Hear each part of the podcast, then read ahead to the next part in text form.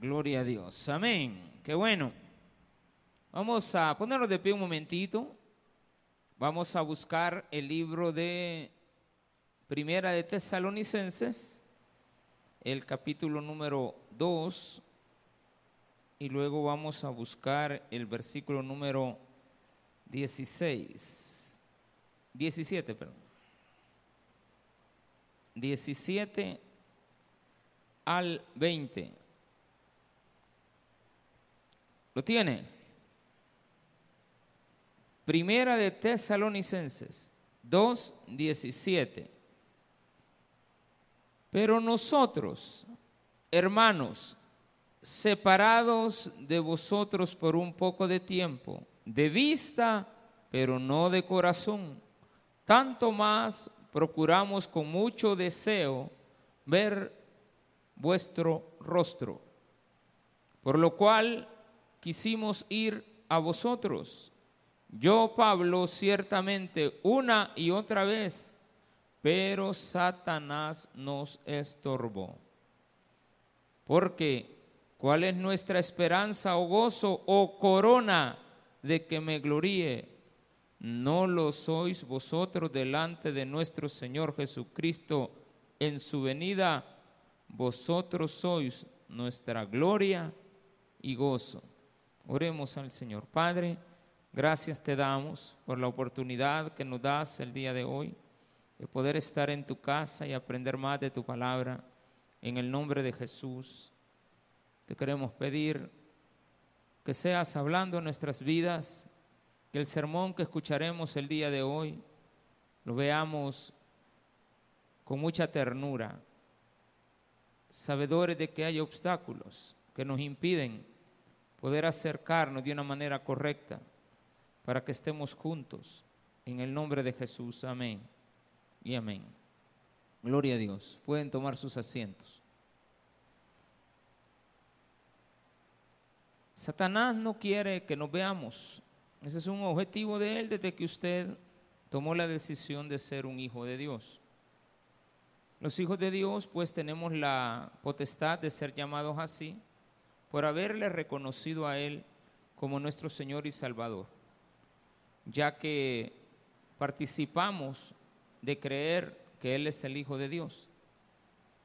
Entonces, cualquier persona en el mundo, de todas las que han nacido ya fallecieron y estamos vivas, pero que hemos tomado la decisión de ser cristianos, empezamos a tener sin darnos cuenta obstáculos para poder congregarnos, para poder volvernos a ver, para tener un reencuentro, para volver a sus caminos.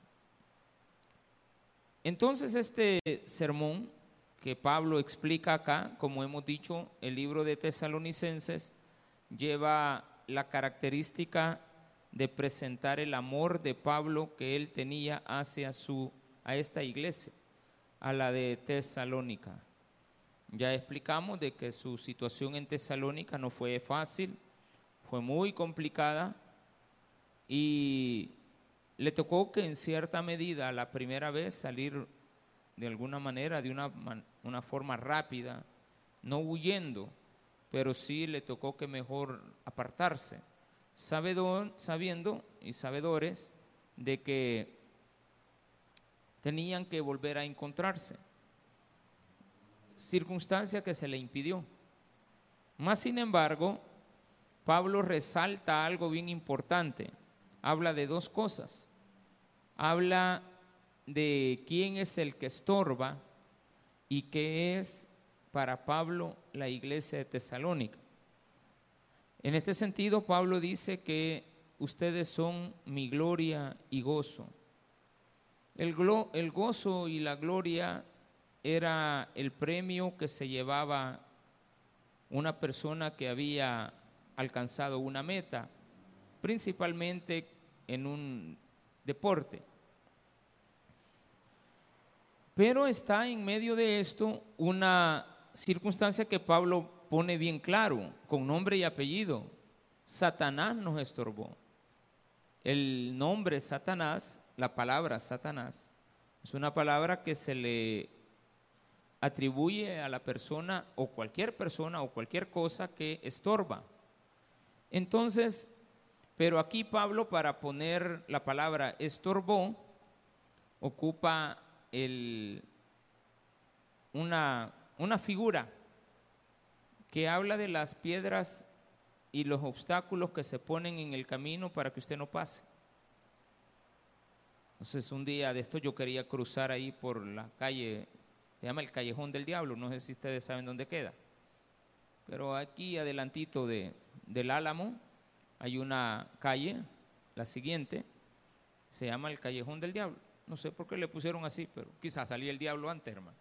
Pero entonces quise, dije, bueno, no voy a cruzar en la primera, porque había un camión para ir a salir al mercado, voy a cruzar en la segunda. Pero inmediatamente yo que hago el intento vi que habían adelante unos, unos obstáculos, unas, unos cuchumbos de, ¿cómo se llaman? Bidones de aceite o cuestiones de pintura. Entonces, bueno, están reparando la calle, es un obstáculo. Yo quiero ir a ver a alguien de ahí, no puedo. Quiero entrar a una calle, está obstruida. Entonces estos obstáculos se ponían para que las personas no pasaran de un lugar a otro. Entonces, la idea que usted tiene que llevar en este sermón es que Pablo usó ese mismo esa misma palabra para la, lo que Satanás está haciendo. Estorba. Cuando tú vas para un lugar y encuentras un estorbo y dices, bueno, voy a ir a dar un, voy a ver si puedo entrar por otro lugar, pero también estorba. Encuentras otro obstáculo. ¿Cuál es tu tarea?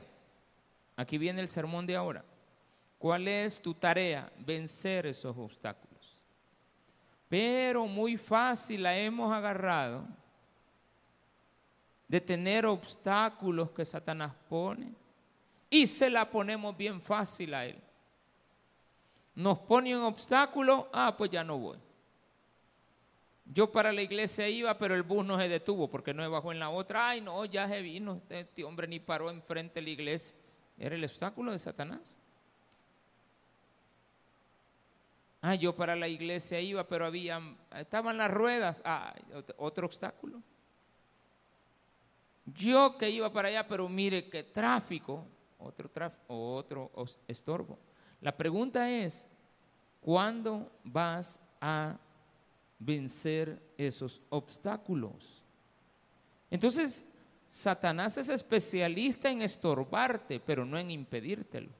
No puede impedirte porque no puede luchar en contra de tu buena voluntad. Tú con tu voluntad, con tu esperanza, con tu entrega, con tu sacrificio, vas a vencer los obstáculos que Satanás pone.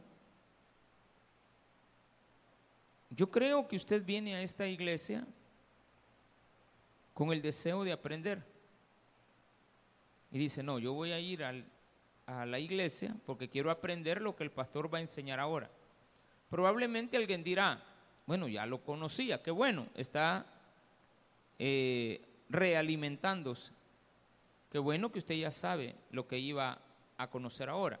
Digamos que nunca lo había escuchado. Bueno, yo sabía de que yo no relacionaba que el microbús se fuera de paso es un obstáculo, claro que es un obstáculo. Yo no me había dado cuenta que el hecho de que el tráfico se ponga pesado a la hora del culto, yo antes tenía los cultos a las 7 de la noche. Conforme fue pasando el tiempo, los pusimos a las 6.30. Entonces calculamos de que 7 de la noche, pues eh, uno salía muy tarde. Y a las seis y media de la tarde, pues la mayoría ya están acá. Eh, entre seis y media y siete ustedes ya vinieron en su mayoría. Entonces, por lo tanto, empecé a darme cuenta que era una buena opción. Y la otra es de que les pusimos a su disposición no uno, sino que seis servicios a la semana. Pero ¿cuántos de esos que le corresponde a usted vencer los obstáculos para poder venir, decide usted mismo, sin que nadie le estorbe, a no entrar. No sé si está entendiendo que lo último que estoy diciendo es que usted es Satanás, poniéndose sus propios obstáculos. Porque dije, Satanás no es el diablo. Satanás es un título que se le da a todo lo que se opone. Porque si no, Pedro fuera Satanás. ¿Sí o no? Porque Jesús le dijo a Pedro, ¿qué le dijo? Apártate de mí, Satanás. Y no le estaba diciendo al diablo, a él. Porque hay que, y repito, la palabra Satanás es el opositor, pero por excelencia, el que más se opone al Evangelio es el diablo. Entonces a él se le da el título en general de Satanás. Pero cuando yo me comporto como él es, cuando yo hago lo que él hace, entonces me convierto en lo que Él representa. Si Él es el padre de la mentira, de mentira vive, y lo suyo es mentir, cuando yo miento también me convierto en alguien como Él, porque Él es el mentiroso, por ejemplo. Él es el mentiroso. Y por ser el mentiroso, cuando yo también miento, estoy haciendo algo que le compete de una forma más genérica a él. Entonces, cuidado con ser yo el opositor a venir, asistir a este encuentro, al encuentro con la palabra de Dios, por supuesto. Y por otro lado, quiera sí o no, usted al venir a la iglesia quiere venir a oír la palabra de Dios, pero también estoy casi seguro que cuando no me ve, o por cualquier circunstancia yo no pueda estar, a usted le extraña. Dice, bueno, ¿en qué le pasó al pastor? Este, se lo llevaron jalado, porque sí, ya cuando uno ya no mira a alguien, lo primero que piensa es que está, está allá por San Vicente, en Tecoluca. Pero realmente lo que pasa es de que entre hermanos nos tenemos que tenemos que tener el deseo de vernos. Aunque sea para criticarnos, ¿va? pero no veámonos. Encontrémonos. Este es un lugar. Usted tiene seis oportunidades para venir. Los lunes, los miércoles, los viernes y los domingos tres veces. Y en cada una de ellas usted va a tener obstáculos. Le felicito cuando usted lo vence. Pastor, me pusieron un horario complicado, pero voy a estar. Pastor, no puedo llegar a la hora, pero ya voy de camino. Espero llegar a tiempo. Dele, le digo. Métale. Y le digo, a veces le pongo a algunas personas que me lo dicen, porque algunos tienen la confianza de escribirme, aunque sean congregantes. algunos. Y me pone, yo le pongo este, eh, que Dios que Dios lo guíe. O pongo a veces otra frase que me gusta usar mucho, eh, no se detenga. Ok, siga, adelante. Son las palabras que ocupo, son muy, yo soy muy, muy cortito para responder. Entonces eso es algo que tú tienes que aprender, que Satanás es especialista en ponerte obstáculos a tus hijos, tu trabajo, tu escuela, tus tareas. No puedo llegar porque tengo muchas tareas. Bueno, está bien. ¿Qué tantas? Es que la U, por eso no puedo venir. Porque empezamos a poner de pretexto. Le estamos dando la razón a Satanás. Satanás contento, ya le puse las cuatro parciales el día domingo. Va, él está bien. Ok, bueno, este domingo no puedo, tengo cuatro parciales, no, no los puedo evitar. Pero el otro domingo, no. Entonces yo ya sé, voy a inscribir materias, por ejemplo, en la universidad, vuelvo a los que estudian, voy a inscribir materias, verifico los horarios. Primero voy a inscribirme luego para que no me dejen los horarios de día domingo. Porque si yo me inscribo tarde, sé que todos los primeros espacios se ocupan rápido. Entonces le voy a dar prioridad en mi vida, pensando en qué. Si usted es alguien que seis meses antes está pensando, vete ya, que no va a permitir que los obstáculos que hay en la vida se le interpongan, desde ya usted los está venciendo. Y usted está venciendo a alguien que es especialista en ponerle otro obstáculo. Y lo va a agarrar por ahí y le va a poner otros tres obstáculos. Le va a seguir poniendo piedras en el camino. Le va a seguir poniendo circunstancias. Entonces, Pablo dice, pero vosotros, nosotros hermanos, separados de vosotros por un poco de tiempo de vista, pero no de corazón. Dice Pablo, tanto más que el deseo que tengo de verles, procuramos con mucho deseo ver vuestro rostro. La alegría, o sea, tal vez no soy expresivo, pero yo al nomás venir, yo ya sé que hay dos personas acá, casi siempre hay cinco por acá, ahora habían, antes de comenzar estaba hasta la familia, hermano Joel hasta ahí, había otra persona, en la entradita venían otros, eh, y, yo cada vez que los veo, bueno, me alegra, me alegra, y van. Entonces eh, hago un paneo nada más así rapidito de quiénes están pues siempre están los mismos, los que vienen temprano. Pero yo ya sé que a eso de las 6.45 están entrando otros. Yo ya sé que a eso de las siete y media, cuando ya voy a comenzar, o a las 7, cuando ya subo, sé que vienen otros. Eh, me alegra cuando veo que entran algunos a la cafetería primero a comer. Digo, yo ya están acá. Me decepciono cuando los vi allá y ya no los encuentro aquí. Bueno, digo yo, si ahora hasta iba a, encadenar a una persona y se me fue en un ratito. Bueno, y él anda buscando, pero no está. Digo yo, bueno, pero no, no la pude retener y yo hice todo sin decirle que estaba luchando por retenerla, pero sin decirle. O sea, tratando la manera de ser un poquito así, eh, cauto, de no, que no se dé cuenta, porque esto no es obligado. Pero sí cuando le veo. También cuando dejan de venir.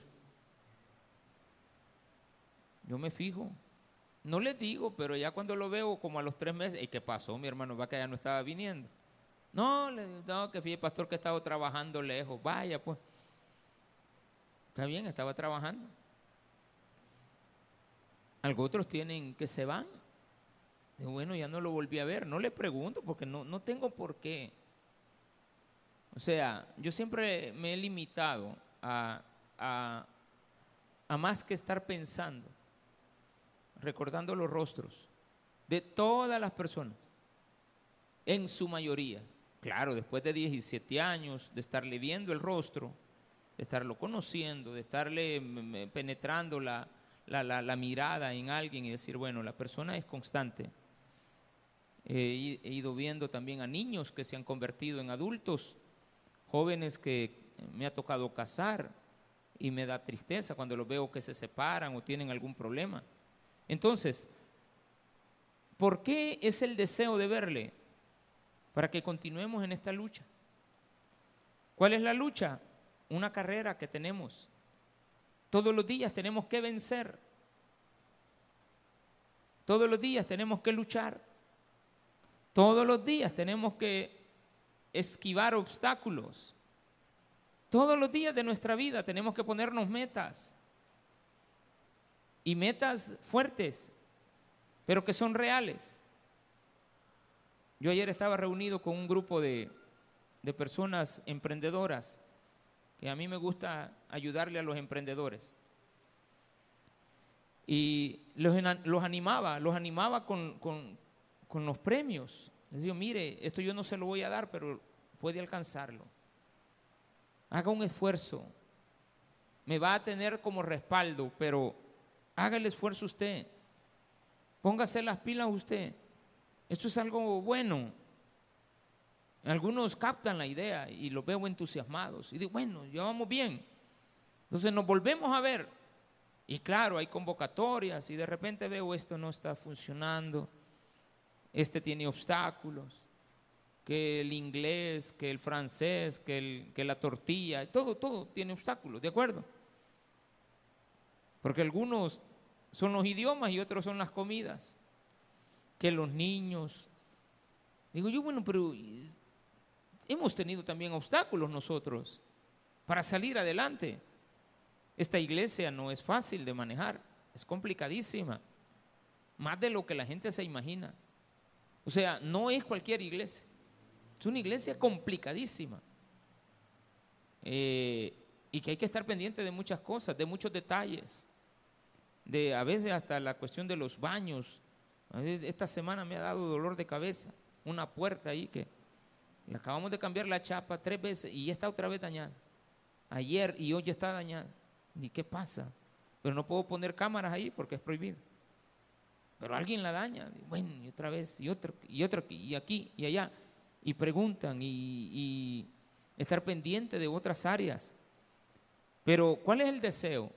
De que vengamos a aprender de la palabra, pero no solamente eso sino que nos, a que nos llevemos bien,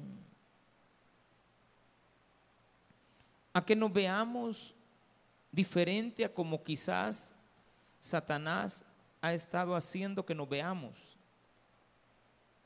Porque Satanás también, yo le pido allá a Dios todos los días que vamos a iniciar el culto. Hay una frase que no dejo de ocupar todos los días la repito cuando estamos orando y les digo, reunámonos para orar, pero la oración incluye algo bien importante siempre. Pon gracia en nosotros delante de los congregantes. Señor, pone gracia en, el rostro de nosotros. Para que todos los congregantes que vengan nos sonrían y nosotros, nosotros recibirles con una sonrisa tratarlos bien. Eh, eh, pregúntenle a todos los servidores, ¿qué es lo que digo allá? Pastor les está regañando. No, hombre, yo no lo regaño a nadie. Cada bien, cada quien con su vida. Le digo, Señor, que ponga gracia, que traigas con bien a los hermanos. Gracias por tenernos aquí. Pero lo más importante, Señor, danos gracia.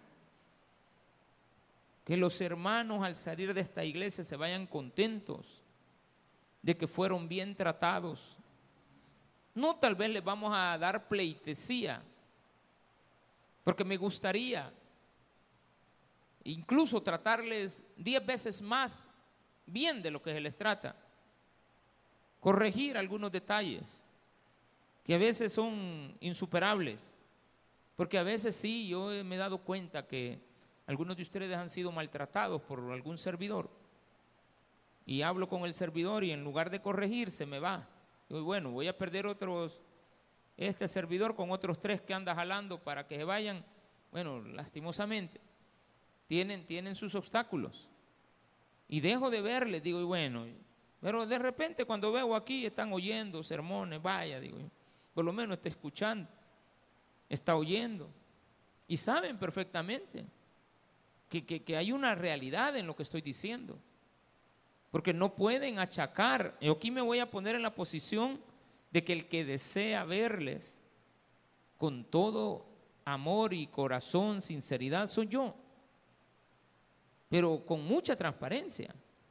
Sin embargo, hay obstáculos que dice acá, por lo cual quisimos ir a vosotros. Yo, Pablo, ciertamente una y otra vez intenté, busqué, la forma. Pero Satanás nos estorbó.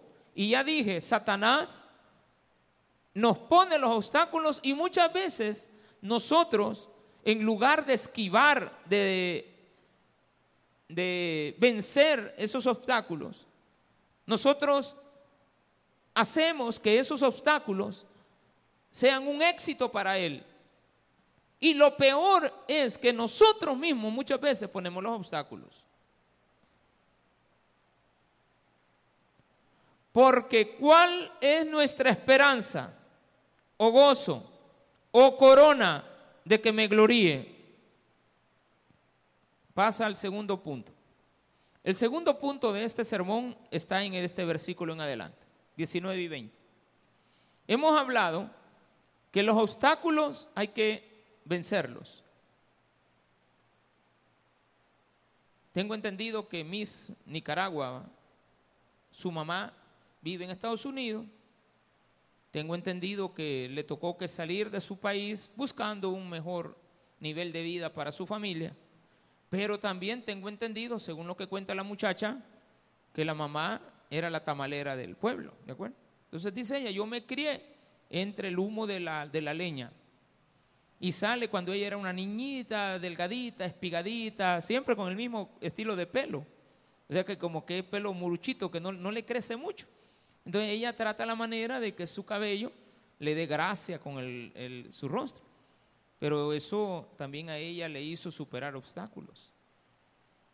Y se propuso, cuando quedó de Miss Nicaragua, venderse bien, eh, posicionarse. De tal manera que los salvadoreños que siguen esas cosas, yo no lo sigo, pero me di cuenta que, bueno, digo, esta muchacha, ¿por qué tiene tanta fama aquí antes de venir? Y después una persona extra explicó, no, es que ella maneja bien lo que son las redes sociales, la mercadología, es una mer mercadotec ella estudia mercadotecnia y ella ha sabido posicionarse como debe de ser una Miss. Gana. Ahora vienen los demás y le ponen qué? Una corona. ¿De acuerdo? Hay dos tipos de corona. La que se gana por el esfuerzo y la que se gana o que se obtiene por herencia. La que se obtiene por herencia no tiene ningún costo para ti.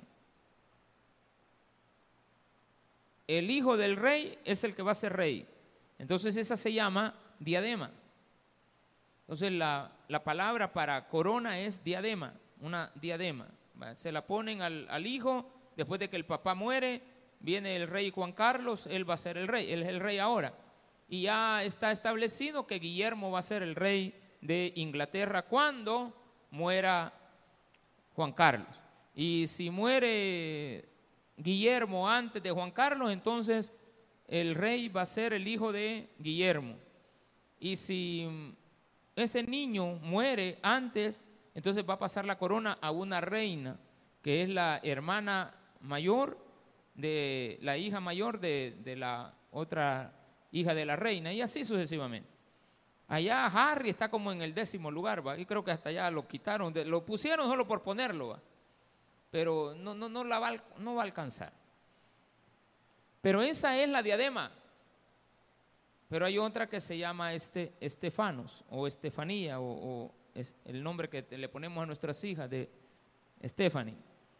Es la palabra que se ocupa para diadema, para corona. Entonces, esa palabra, dice Pablo, no pone la palabra diadema, pone la palabra Estefanos para indicar que es una corona que hay que ganarnos. Porque esto de venir a la iglesia es una gran batalla. Esto de hacer las cosas correctamente es una gran lucha. Que nos merecemos cada vez que venimos una corona. Cada vez que usted rompe todos los obstáculos, venció. Entonces el sermón lleva dos aspectos. El aspecto de vencer los obstáculos que nos ponen y que nos ponemos. Claro que yo creo que es más fácil vencer los que nos ponen. Es una gran lucha, pero los podemos vencer. Pero es bien difícil vencer los obstáculos que yo mismo me pongo. Cuando yo me pongo obstáculos, casi estoy vencido. Entonces Pablo dice, vamos a hablar de la persona que nos pone obstáculos para venir o para que nos encontremos o para que nos veamos. Y voy a hablarles a ustedes de lo que para mí es mi gozo. Mi gozo, pero también de las cosas que yo me glorío. Me glorío de haberles enseñado que tienen que vencer obstáculos. Y mi gozo es verlos coronar. Ver que a ustedes les ponen, eh, ¿cómo se siente? Aunque sea de, primer grado, la niña va a pasar de kinder a primer grado y usted allá anda y les ponen a los niños, van a la graduación, ¿no se siente usted orgulloso? Claro, de su hijo, de su hija. Hoy estaba el presidente de, e, electo de, Argentina, Milei, este, eh, en, su, en su iglesia, en, su, en su sinagoga. Entonces dice, voy a presentarles a alguien, pero la persona se escondía porque le da pena. Eh, o sea, es penoso. Y, le volteaba a ver la cara, no, presentate, ¿quién eres? No, mira, un fulano de tal. Y dice, él es mi rabino, ¿de acuerdo? O sea, él se siente orgulloso de su pastor, en este caso su rabino, pongámosle el equivalente. Se siente orgulloso de alguien. Y, y están en un momento ameno porque dice, este, he logrado un objetivo. Y yo creo que, la otra persona está orgullosa de él. Entonces, cuando usted viene a la iglesia, yo digo, la persona eh, este, venció obstáculos. Dejó a su hijo, dejó a su esposo lavando la ropa, venció un gran obstáculo, ¿no? Le dijo, quédate cuidando los frijoles mientras voy al culto. Mira, la, lavadora, cuando termine, me subí la ropa a la secadora. O si es que tiene, me la tendés. Y ya cuando usted mira y ve, lo hizo. El hombre que se quedó en casa venció el obstáculo. Y usted logró venir. Los dos vencieron. No va a llegar allá a la casa, mira que no, no hiciste nada, que no, no, hombre. Él no pudo vencer, entonces enséñele a vencer. Porque no es usted quien está aprendiendo a vencer, es Pablo quien le está enseñando que lo que usted tiene que hacer es vencer. Porque dice Pablo, porque ¿cuál es nuestra? La esperanza de los dos, o el gozo, o corona de que me gloríe. No hay nada más importante en esto que verlos coronar, ver los que se gradúan, ver los que vienen y les ponemos una corona a todos y cada uno de ustedes. Cada vez que llegan, cada vez que algo se les opuso, hermano, que fuera de nuestra vida cristiana, piense todos los obstáculos que usted ha tenido en la vida. Piense ya, ahorita, tuve un obstáculo y no lo vencí. Tuve otro obstáculo y no lo vencí. Tuve diez obstáculos más y vencí cuatro. De los cuatro que vencí me siento glorioso. De los otros cuatro hoy me estoy dando cuenta que podía haberlos vencido. Que yo no me podía haber quedado donde me quedé. Yo tenía que haber luchado, pero no lo hice. No insistí, no peleé, no me cuidé, no no no hice el esfuerzo. No puse mi esperanza, no puse mi fe. Y usted va a hacer que otra persona que tenía esperanzas en usted, las pierda. Usted dice, bueno, no lo logró. Porque si usted viene con una noticia, bueno, no, yo me siento también igual. Me recuerdo que en una ocasión a mi hermana menor, Alejandra, en el año 1979, en el mes de octubre, ella llegó a la, a la casa, yo venía de, también de la escuela y yo venía con mi certificado de, de, tercer grado. Y llegó mi hermana sin certificado. Y le dijo a, a, mi mamá, pero primero le dijo a la tía, ¿qué pasó tu certificado? No alcanzaron, le dijo.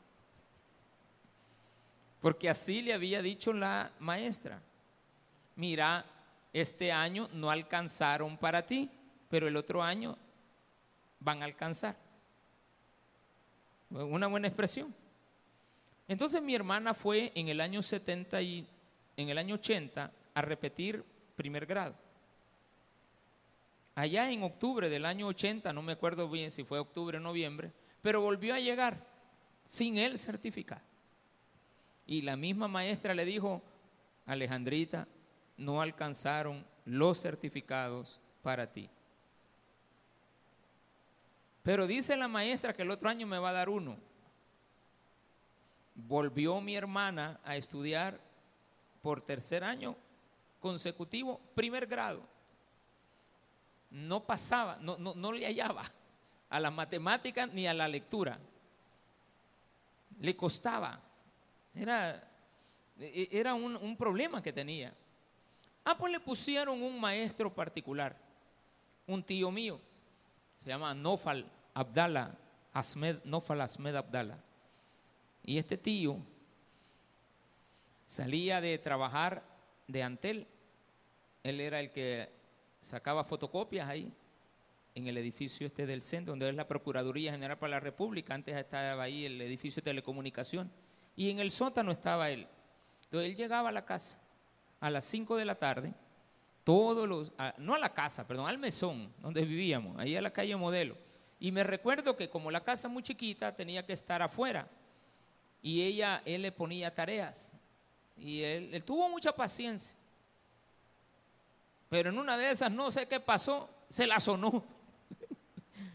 le agotó la paciencia. O sea, solo nos dimos cuenta que a saber por qué no le hacía la tarea y, le pegó un hinchazo en aquel entonces. Mire, ese año pasó el grado. Al cuarto año pasó a primero, a segundo.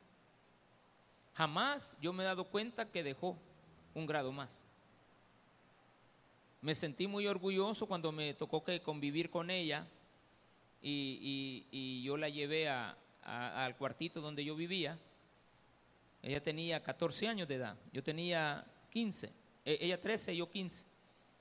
Y nos tocó que vivir solos por un motivo, eh, que no, no teníamos planificado, que yo me iba a quedar viviendo solito en la vida.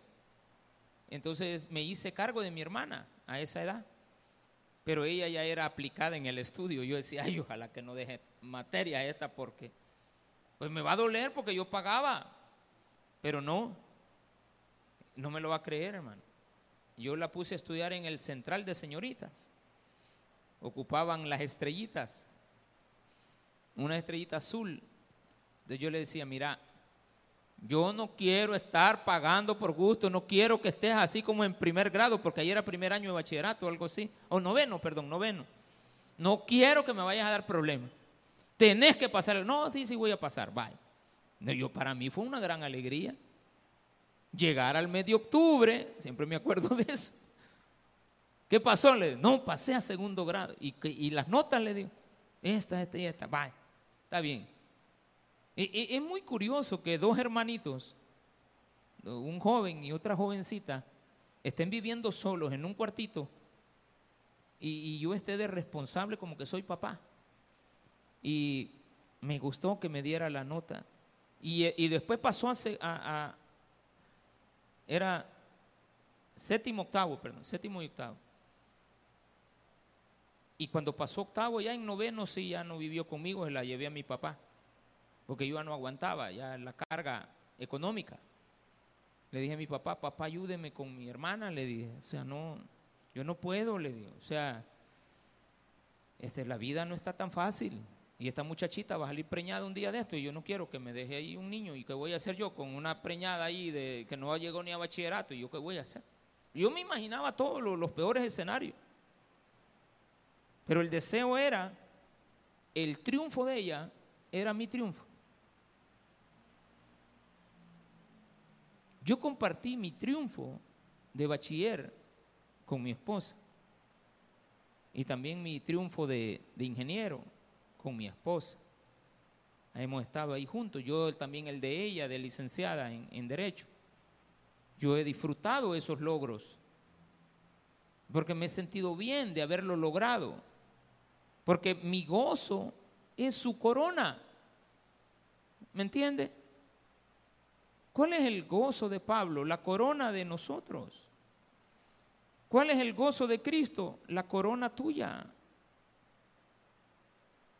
Entonces cuando yo triunfo, cuando yo venzo obstáculos, porque los que lo va a vencer soy yo, yo voy a vencer los obstáculos. Pero yo tampoco voy a ser un estorbo para usted. Porque si yo quiero que usted triunfe, yo no le voy a estorbar, le voy a facilitar. ¿Cómo se lo facilito? Poniéndole más servicios, asistiendo cotidianamente yo a todos los cultos. Pastor, y usted predica a todos, todos los que pueda en mi vida, yo lo voy a lograr predicar. Pero aquí viene el cierre de esto. Por lo cual, porque ¿cuál es nuestra esperanza o gozo o corona de que me gloríe? Una pregunta. La respuesta, ¿no lo son ustedes delante de nuestro Señor Jesucristo en su venida?